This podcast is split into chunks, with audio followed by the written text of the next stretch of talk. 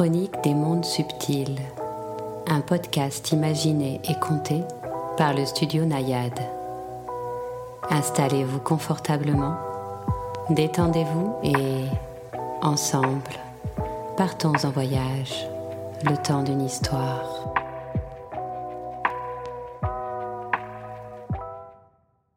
Le nouvel élément. C'était le milieu de la nuit mais la chaleur était étouffante. Il avait cherché le sommeil durant des heures dans son lit, tournant dans sa tête leur découverte des derniers jours, sans parvenir à leur trouver du sens. Il s'était finalement levé pour venir poursuivre ses recherches dans le labo. Une brise nocturne fit tanguer le bateau et son verre d'eau glissa le long du bureau. Georges le rattrapa avant qu'il ne tombe, s'arrachant à sa lecture. Il jeta les quelques feuilles de papier qu'il tenait à la main sur son bureau en laissant échapper un soupir. Quelque chose n'allait pas. Quelque chose d'anormal dans la composition de l'eau de la rivière. Certaines bactéries s'y trouvant toujours avaient disparu, et une autre, inconnue, était apparue. Cela faisait plusieurs jours qu'ils tentaient d'élucider cela avec James, mais ils avaient beau tourner l'énigme dans tous les sens, ils ne trouvaient rien qui puisse l'expliquer. Ils avaient pourtant à leur disposition du matériel d'une grande précision, mais qui ne leur était d'aucune utilité pour analyser des choses qui n'étaient pas censées exister. Soudain, Georges entendit du bruit sur le pont du bateau. Il posa son crayon sur le bureau et ouvrit la porte du laboratoire en tendant l'oreille. Il entendit les ronflements de James, en provenance de la cabine voisine, ceux du cuisinier et du capitaine venant du pont d'en dessous, les bruits de la forêt et le clapotis de l'eau sur la coque du bateau. C'est tout. Il resta un moment immobile, tendant l'oreille, mais il n'entendit plus rien. Il n'avait jamais aimé la nuit dans la forêt. Lorsqu'ils étaient arrivés, un mois plus tôt, il s'enfermait dans sa cabine sitôt la nuit tombée, le noir et les bruits de la forêt l'angoissaient.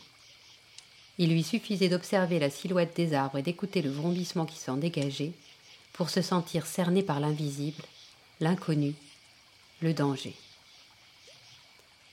Avec le temps, cependant, cette peur s'était allégée. Il avait croisé son lot d'araignées, de grenouilles aux couleurs fantastiques, d'insectes immenses et de serpents. Il avait admiré des oiseaux de toutes les tailles et de toutes les couleurs. Ils avaient même aperçu un caïman noir, depuis le pont où ils avaient pris l'habitude de s'asseoir le soir, après le repas. Le brouhaha nocturne, il avait fini par l'oublier et circulait désormais sur le bateau, de jour comme de nuit, sans plus y prêter attention. En revanche, dormir dans la jungle comme le faisaient certains, la parcourir de nuit, il ne s'y serait pas risqué. La jungle le tenait toujours en respect, même si elle ne le terrorisait plus. Il retourna s'asseoir devant son ordinateur et se replongea dans ses lectures scientifiques, tentant de trouver un papier, un article concernant une bactérie inconnue découverte dans les eaux des forêts tropicales. Alors qu'il faisait défiler les pages de résultats de recherche, il y eut, au loin, un aboiement. Tout d'abord, il ne perçut pas son incongruité. Il avait entendu tant d'aboiements dans sa vie que son esprit n'y prêta pas attention. Mais tout de même, dans la jungle, finit-il par réaliser alors que les aboiements se rapprochaient. Cette fois-ci, il sortit du laboratoire pour voir de quoi il retournait, éclairant la berge avec la lampe de poche pour tenter d'apercevoir le chien qu'il avait entendu. Une ombre sauta sur la main courante, faisant trembler le bateau, et vint se planter devant lui en aboyant de plus belle. Max? Max, c'est toi? Pour toute réponse, le chien aboya à nouveau, comme son chien Max le faisait pour lui demander de jouer avec lui. Il l'observa sous toutes les coutures, la couleur, le collier, les yeux, l'attitude. Oui, c'était bien Max, son chien. Il resta un moment, les bras ballants, puis il le prit dans ses bras en lui demandant d'où il venait et ce qu'il faisait là, à des heures de marche du premier village. Il regarda partout autour d'eux, s'attendant à voir quelqu'un avec lui. Mais les minutes passaient, personne n'arrivait, et le chien continuait d'aboyer, assis à côté de la passerelle du bateau replié. Il partit lui chercher quelque chose à manger dans la cuisine, tenta de jouer avec lui, mais le chien ne voulait rien savoir. Il restait planté à côté de la passerelle. La seule chose qui l'intéressait, c'était la jungle d'où il était venu et où il souhaitait l'entraîner. D'abord, l'idée lui sembla totalement saugrenue. Mais le chien insistait tant qu'il finit par accepter. La mort dans l'âme, la peur au ventre. Avant de partir, il monta chercher son arme dans sa cabine. Il ne savait absolument pas s'en servir, mais son épouse avait tenu à ce qu'il en emmène une, et il lui sembla que c'était le bon moment pour la sortir de sa boîte. Il déplia la passerelle qui retomba lourdement sur la berge, et le chien s'y engagea aussitôt en courant. Il le suivit d'un pas rapide. La sensation de l'arme dans sa poche le rassurait, sans être sûr qu'il parviendrait à s'en servir en cas de besoin. Peut-être Max était-il venu avec sa femme? Avec qui d'autre, de toute façon? Peut-être était-elle blessée quelque part dans la jungle, et c'est pourquoi Max était venu le chercher avec tant d'insistance. Mais non. Que serait-elle venue faire ici, alors qu'il lui suffisait de l'appeler par satellite? Qui plus est, elle détestait les insectes. Elle ne serait jamais venue ici de son plein gré. Mais tout de même, se répétait-il en progressant tant bien que mal à travers la végétation et les nuées d'insectes feignant d'ignorer les bruits qui le cernaient. Qu'est-ce que son chien faisait là? Et que faisait-il, lui, arpentant la jungle en pleine nuit avec lui? Mais il chassa cette dernière question, craignant qu'elle ne le fasse rebrousser chemin. Après avoir marché durant ce qui lui sembla être une éternité, ils arrivèrent au pied d'un mur d'enceinte aux pierres noircies par l'humidité, que Max se mit à longer. James et lui ne s'étaient jamais aventurés si loin dans la jungle, et George ignorait qu'il y avait des constructions dans cette partie de la forêt. Ce qui les intéressait, eux, c'était l'étude de la rivière. Ils ne s'en éloignaient jamais beaucoup. Il suivit Max le long du mur tout en éclairant le paysage autour de lui avec sa lampe de poche. Mais hormis des insectes, un serpent endormi sur une branche, il ne vit rien que des arbres. Le mur s'arrêta et tourna à angle droit. Ils suivirent ce nouveau mur qui mesurait une dizaine de mètres de long. Puis à nouveau, il y eut un angle à 90 degrés et un troisième mur qu'ils suivirent également. Il se trouvait à l'intérieur d'une ancienne construction en ruine, que les plantes envahissaient. Au milieu de la cour, il distingua une entrée, un petit chapiteau de pierre recouvrant un escalier qui s'enfonçait dans le sol. Max l'attendait devant en aboyant toujours. Faut-il vraiment que je rentre là-dedans? lui demanda-t-il, sentant une sueur froide lui couler dans le dos. Le chien aboya de nouveau, et il se décida à le suivre, craignant que ses aboiements n'alertent des prédateurs.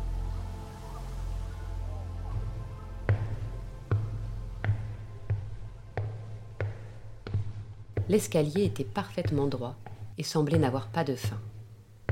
Il descendit des dizaines et des dizaines de marches qu'il compta machinalement, perdant la notion du temps.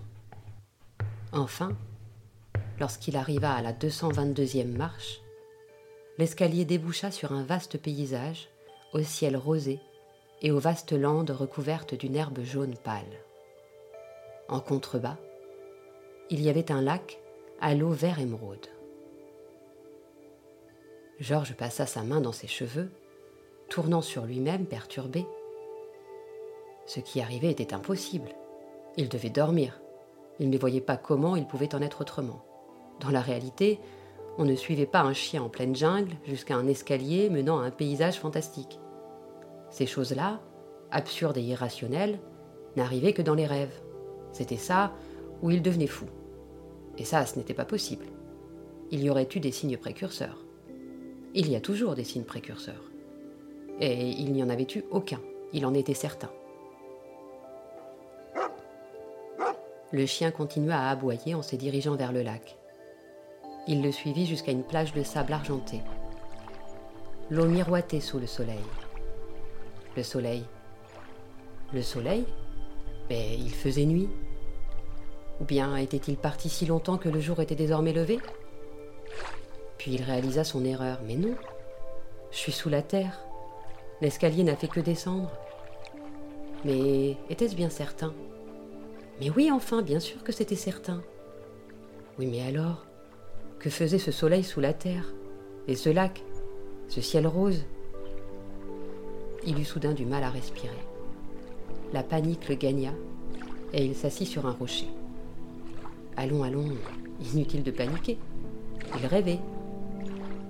Il rêvait, point. Sur le rocher, à côté de l'endroit où il s'était assis, il aperçut une petite boîte en bois. Il l'ouvrit et trouva à l'intérieur de nombreuses fioles vides. Le chien aboya à nouveau en le regardant. Très bien, se dit-il, s'il s'agit d'un rêve, voyons ce qu'il a à m'apprendre. Il prit une fiole dans la boîte et s'approcha de l'eau. Il s'apprêtait à la plonger dedans pour la remplir, puis hésita. Il se rappela ce film, vu quand il était enfant, dans lequel le lac d'une planète étrange était en fait un lac d'acide. Mais si c'était un rêve, se rappela-t-il, il ne risquait rien. Prudent, il se pinça d'abord et constata qu'il ressentait bel et bien la douleur. Il prit alors un brin d'herbe et le laissa tomber dans l'eau, dans laquelle il s'enfonça sans que rien ne se passe. Enfin rassuré, il plongea la fiole et la remplit. Une fois dans la fiole, l'eau était absolument pure et transparente. D'où venait la couleur émeraude du lac? Il en observa plus attentivement le fond et crut discerner, à travers les reflets, des pierres de couleur vert émeraude que le soleil faisait scintiller. Le chien s'était éloigné en aboyant. Il se dirigeait désormais vers un ponton auquel était accrochée une barque, à quelques dizaines de mètres de la plage. Il soupira, prit la boîte de bois remplie de fioles avec lui et le suivit jusqu'à l'embarcation. Depuis le bout du ponton, les pierres étaient encore plus visibles. Elles tapissaient littéralement le fond du lac, où des poissons de toutes tailles et de toutes les formes nageaient. Les mêmes que ceux de la rivière, il les reconnaissait, mais nageant dans une eau translucide qui permettait de les observer comme jamais il n'aurait pu le faire là-haut. Le chien était déjà dans l'embarcation, attendant. Il descendit le rejoindre, détacha les amarres et rama jusqu'au milieu du lac. En réalité, il n'était nul besoin de ramer. La barque savait exactement où aller. Du moins, c'était la sensation qu'il avait et cela le renforça dans sa conviction qu'il s'agissait là d'un rêve. Il ne pouvait détacher son regard des fonds lacustres. Il n'avait jamais rien vu de tel. Sous sa frêle embarcation, dans une eau parfaitement translucide, profonde d'une dizaine de mètres, il pouvait voir des piranhas, des anacondas, des jacarés, nageant paisiblement au milieu de bateaux. Il vit même un lamentin, si difficile à observer dans le fleuve. Personne n'attaquait personne, ne mangeait personne. Aucun n'était agressif, ni même à l'affût. En levant les yeux pour observer les berges du lac, il constata que de toutes parts, elles étaient recouvertes d'une herbe douce qui s'agitait dans la brise. Il n'y avait nulle trace de végétation tropicale, seulement quelques arbres dans lesquels volaient quelques oiseaux, qui n'avaient rien à voir avec ceux de là-haut. Pas de singes non plus, ni même d'insectes, la seule chose qui lui rappelait l'Amazonie, c'était la faune aquatique. À plusieurs reprises, l'embarcation s'arrêta au milieu du lac et le chien aboya. Chaque fois, il plongea l'une des fioles dans l'eau et la remplit. Puis la barque le ramena jusqu'au ponton. Max et lui en descendirent, et le chien l'entraîna jusqu'au passage d'où ils étaient arrivés, avec son escalier s'enfonçant dans l'obscurité. Ils quittèrent le paysage étrangement lumineux pour entrer dans le couloir sombre et remonter à la surface. À nouveau, il compta les marches en progressant dans le noir pendant de longues minutes, avant de déboucher dans la jungle où la nuit était toujours aussi dense. Un frisson le parcourut quand il déboucha dans l'enceinte des ruines, mais il n'eut pas le temps de s'attarder dessus, Max ayant déjà repris la direction du bateau. Le chien, se dit-il soudain, n'avait pas montré de signe de peur depuis le début de leur excursion. Pourtant, Max était bien l'un des plus grands trouillards qui lui ait été donné de rencontrer. Mais ici, dans la jungle, il le découvrait intrépide, sachant exactement où il allait. Parce que c'est un rêve, se souvint-il. Il fallait néanmoins rejoindre le bateau sans se faire mordre ou dévorer par je ne sais quelle bestiole tapie dans l'ombre. Il finit par apercevoir la lumière du pont qu'il avait laissé allumer avant de partir. Il accéléra le pas derrière Max et tous deux furent bientôt sur le bateau, sains et saufs. Il passa déposer les fioles d'eau récoltées dans le laboratoire, au frais, puis il rejoignit sa cabine, Max sur les talons. Il s'effondra sur sa couchette, épuisé, et s'endormit sans même prendre le temps de se déshabiller. Max s'affala à ses pieds.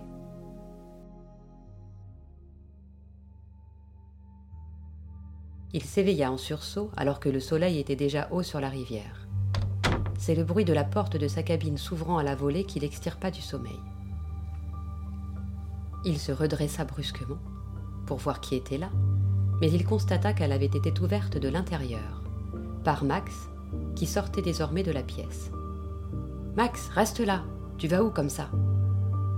Sans l'écouter, l'animal sortit sur la coursive du bateau, sur laquelle donnaient toutes les cabines, puis il bondit sur le bastingage, passant de l'ombre à la lumière du soleil.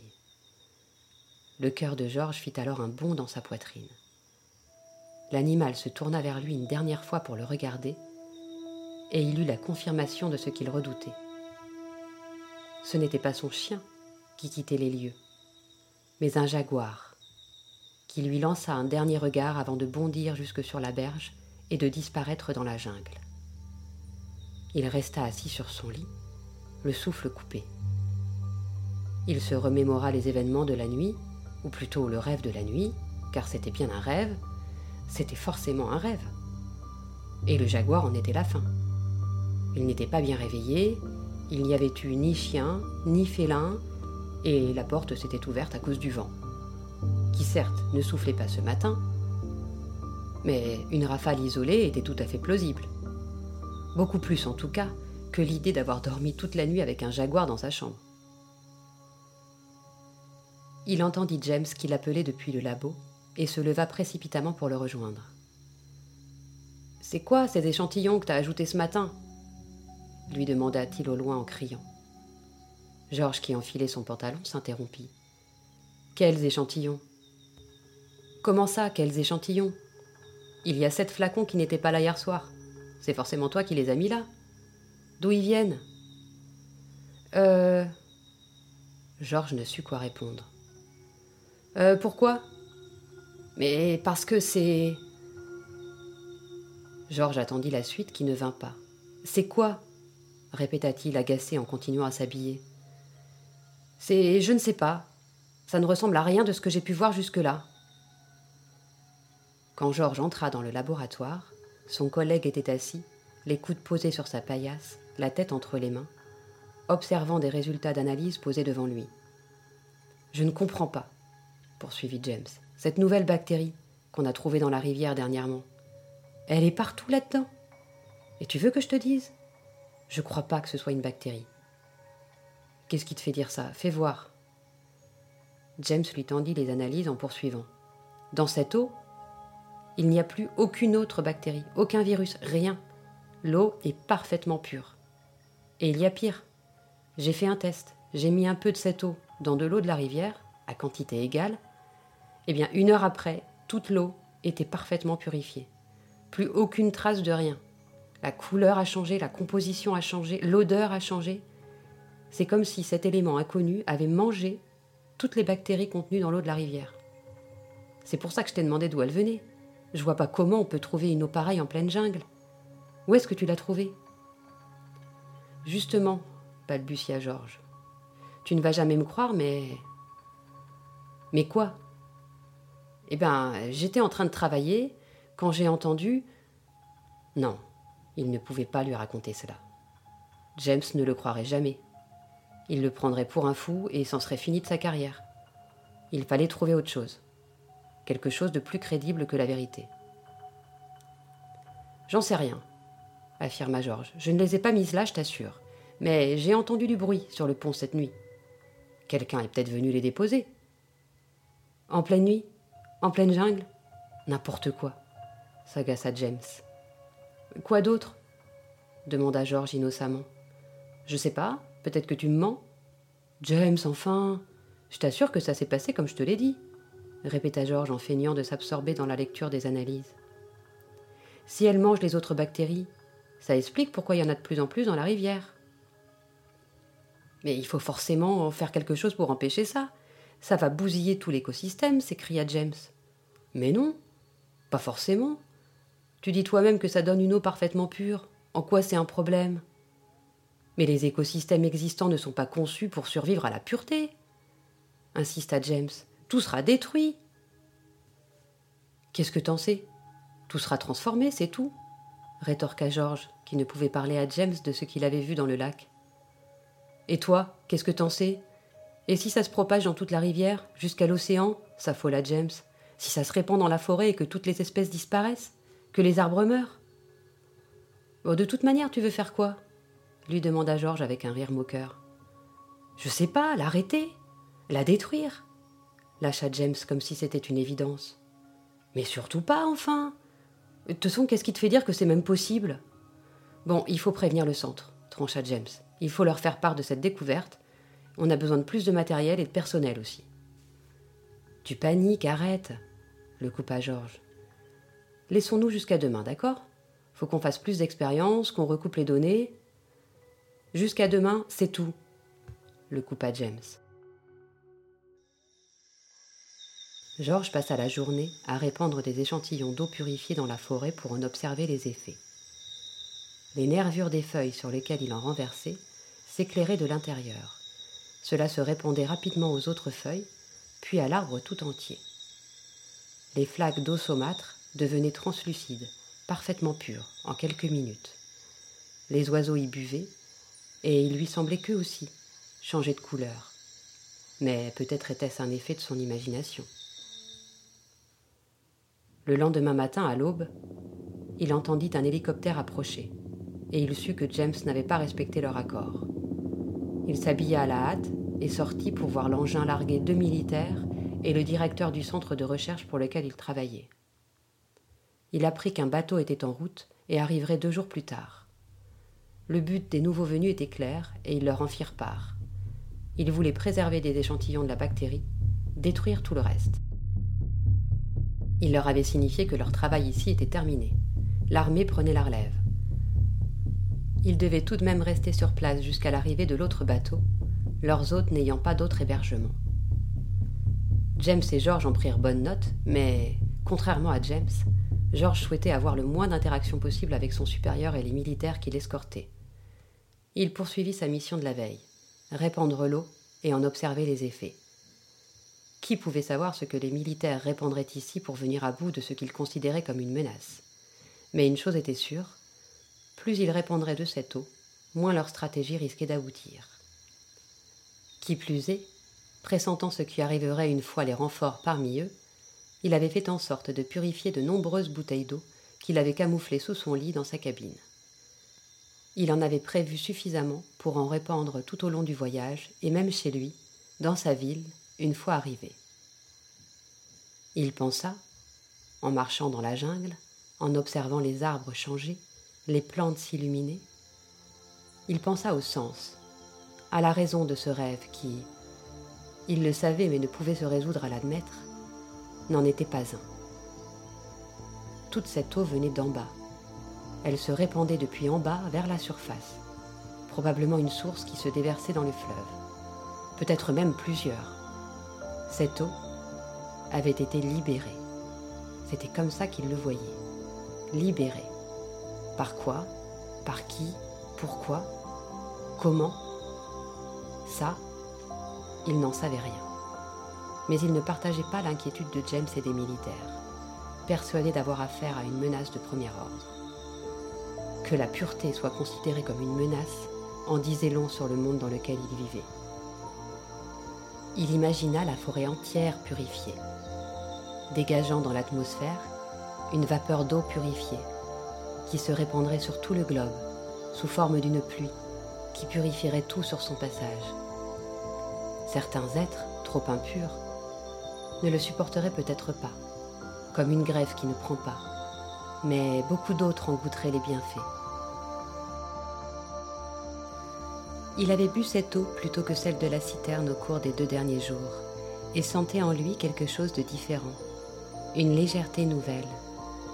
Il savait qu'il ne l'imaginait pas, parce que même lorsqu'il redevenait le scientifique parfaitement rationnel et logique, qui ne croyait qu'en des choses tangibles et démontrées par des expériences reproductibles, la légèreté ne disparaissait pas. Il y avait quelque chose dans cette eau qui changerait les gens. Il en était sûr. Et si on changeait les gens, on changeait le monde. Le bateau de l'armée arriva le lendemain après-midi, alors que Georges arpentait encore la jungle, versant de l'eau, observant et prenant des notes. Il entendit au loin James l'appeler. Il rangea les fioles dans sa poche et le rejoignit. Tu fais quoi? On t'attend. J'arrive, fit Georges en feignant l'insouciance. Tu fais quoi tout seul dans la jungle toute la journée? lui demanda James alors qu'ils rejoignaient ensemble le bateau. J'observe. T'observes quoi? Les changements? Enfin, mentit-il, pour l'instant il n'y en a pas. D'ailleurs, je pense qu'on s'inquiète pour rien. On devrait laisser les choses se faire naturellement. L'ordre naturel des choses reprendra le dessus, comme il le fait toujours. Si on intervient, on va tout détraquer. Pourquoi tu me dis ça à moi? demanda James. Tu crois que mon avis a un quelconque intérêt pour eux? Ou le tien? Ils s'en foutent de ce qu'on pense. Tout ce qu'ils veulent, c'est qu'on dégage. Et tu sais quoi? Ça me va. On n'a plus rien à faire là. Alors que le bateau était en vue, James arrêta Georges de son bras. Et arrête de mettre cette eau partout. T'as aucune idée des effets que ça peut avoir. Georges repoussa le bras de son collègue et se remit en marche sans répondre. Il ferait ce qui lui semblait juste.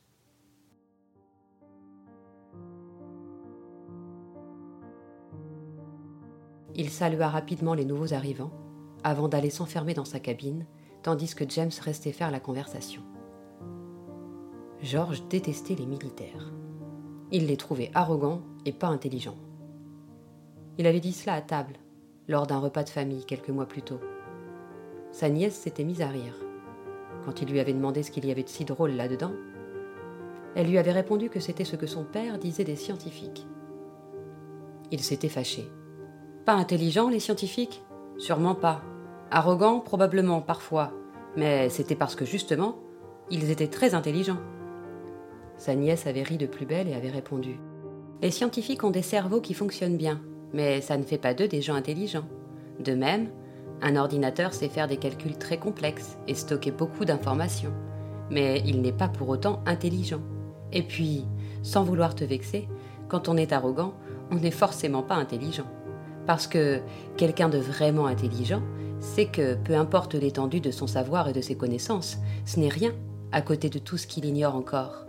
Et ça, tu vois, ça force l'humilité, normalement. Tout ce que je sais, c'est que je ne sais rien, dit le sage, avait-elle conclu fièrement, avec un sourire des plus agaçants. Il avait coupé court à la conversation. Il ne voulait pas la blesser en lui disant ce qu'il pensait de son père et de ses jugements à l'emporte-pièce. Il repensait à cette conversation, allongé sur son lit, se demandant ce que penserait son beau-frère de cette réunion de scientifiques et de militaires. Rien de très glorieux, il en était sûr. Et il devait bien admettre qu'il y avait là très peu d'intelligence à l'œuvre.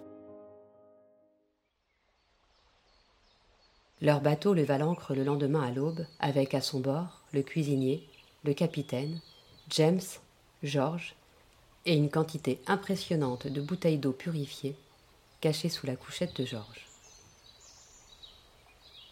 Il avait été convenu qu'il remonterait le fleuve en bateau sur une centaine de kilomètres pour s'installer plus en aval. Leur nouvelle mission consisterait à s'assurer que la bactérie purifiante ne s'y trouvait pas déjà. Dans le cas contraire, les militaires les rejoindraient pour régler le problème. James avait pesté en apprenant qu'il ne rentrerait pas directement. Il n'en pouvait plus de la jungle et de l'isolement. Il avait déjà prévenu Georges qu'il ne comptait pas faire de zèle. On fait deux, trois prélèvements, on leur dit qu'il n'y a rien et on rentre. Georges avait acquiescé. En réalité, il n'avait aucune intention de mener à bien cette mission. S'il découvrait quelque chose, il n'en parlerait à personne, même pas à James. Il préférait suivre les plans de la nature plutôt que ceux des militaires. De retour chez lui dans quelques semaines, il ne parlerait de tout cela à personne, comme l'accord de confidentialité qu'ils avaient signé le stipulait. Il laisserait les choses suivre leur cours, en se gardant bien d'en informer qui que ce soit. Il accompagnerait le processus, en répandant l'eau partout où il pourrait. Peut-être que d'autres sources semblables étaient apparues ailleurs dans le monde. Peut-être que d'autres personnes, comme lui, les avaient découvertes et avaient compris quel pouvoir elles avaient. Peut-être que eux aussi répandaient cette eau partout où ils pouvaient. Ils s'éloignèrent de la berge et, une fois au milieu de la rivière, constatèrent à quel point l'eau s'était éclaircie. Auparavant opaque et ocre, elle devenait peu à peu translucide. Les animaux continuaient à y nager et à y boire sans aucune difficulté, sans que cela ne semble affecter leur santé ou leur capacité à se mouvoir. À mesure qu'ils s'éloignèrent de la zone, l'eau reprit sa couleur rouille. La frontière entre les deux était presque nette, mais il était évident que l'eau claire progressait, et sur les berges, la végétation s'en ressentait déjà. Le vert des plantes était différent, les couleurs des fleurs étaient plus intenses. Certains arbres, dont les racines s'enfonçaient dans le fleuve, semblaient briller de l'intérieur. Au loin, sur le pont du bateau des militaires, on voyait des silhouettes s'activer, sortant et raccordant de grands tuyaux qu'ils comptaient remplir de je ne sais quelle substance toxique supposée éradiquer la bactérie purifiante. Tout ceci était parfaitement inutile. Leurs engins de mort ne viendraient jamais à bout de cette pureté. Ils ne découvriraient jamais le lac, encore moins l'endroit par lequel cette eau remontait des entrailles de la terre, et, il en était absolument certain, aucun chien ni aucun jaguar ne viendrait pour les y aider. Un bruit dans un arbre attira son attention. Deux quetzals s'élevèrent au-dessus de la canopée, rouge et vert dans le ciel bleu. Quand ils furent suffisamment éloignés du bateau de l'armée, James s'approcha de lui, son téléphone à la main. Hé, il faut que je te montre quelque chose. J'ai fait des recherches la nuit dernière. C'est pas exactement des recherches scientifiques, mais. Georges, intrigué, regarda l'écran avec lui. D'abord, il y eut un journal en langue espagnole. Au Chili, dans le désert d'Atacama, où pas une goutte de pluie n'était tombée depuis onze ans, de l'eau était apparue. Elle était sortie du sol, on ne savait comment, formant une sorte de lac. James passa à une autre vidéo. Au Mexique, des pluies étranges étaient tombées dans le Chiapas. Les habitants expliquaient que cette pluie avait accéléré la croissance du maïs. On voyait les enfants danser sous la pluie, la tête levée vers le ciel. On passa ensuite au lac Baïkal, en Sibérie, dont les eaux inquiétaient les scientifiques car elles ne gelaient plus. L'hiver était pourtant bien avancé, mais la glace n'était toujours pas apparue. Enfin, du bleu du lac Baïkal, on passa aux eaux de la mer morte, dans laquelle de la vie était apparue, sous forme d'algues d'un vert bleuté. James continua à faire défiler ses vidéos. Georges retourna s'accouder au bastingage. Tu crois que tout ça, ça vient de là, d'ici? demanda James. Non, pas déjà, lui répondit Georges. Non, je crois que ça se produit à plusieurs endroits en même temps et que personne ne peut arrêter ça. Un bruissement dans les fourrés lui fit baisser les yeux vers les berges de la rivière. C'est là qu'il le vit, assis sur la racine d'un arbre au reflet émeraude. Le jaguar. Ils se regardèrent un long moment tous les deux. Puis le félin bondit et disparut dans la jungle.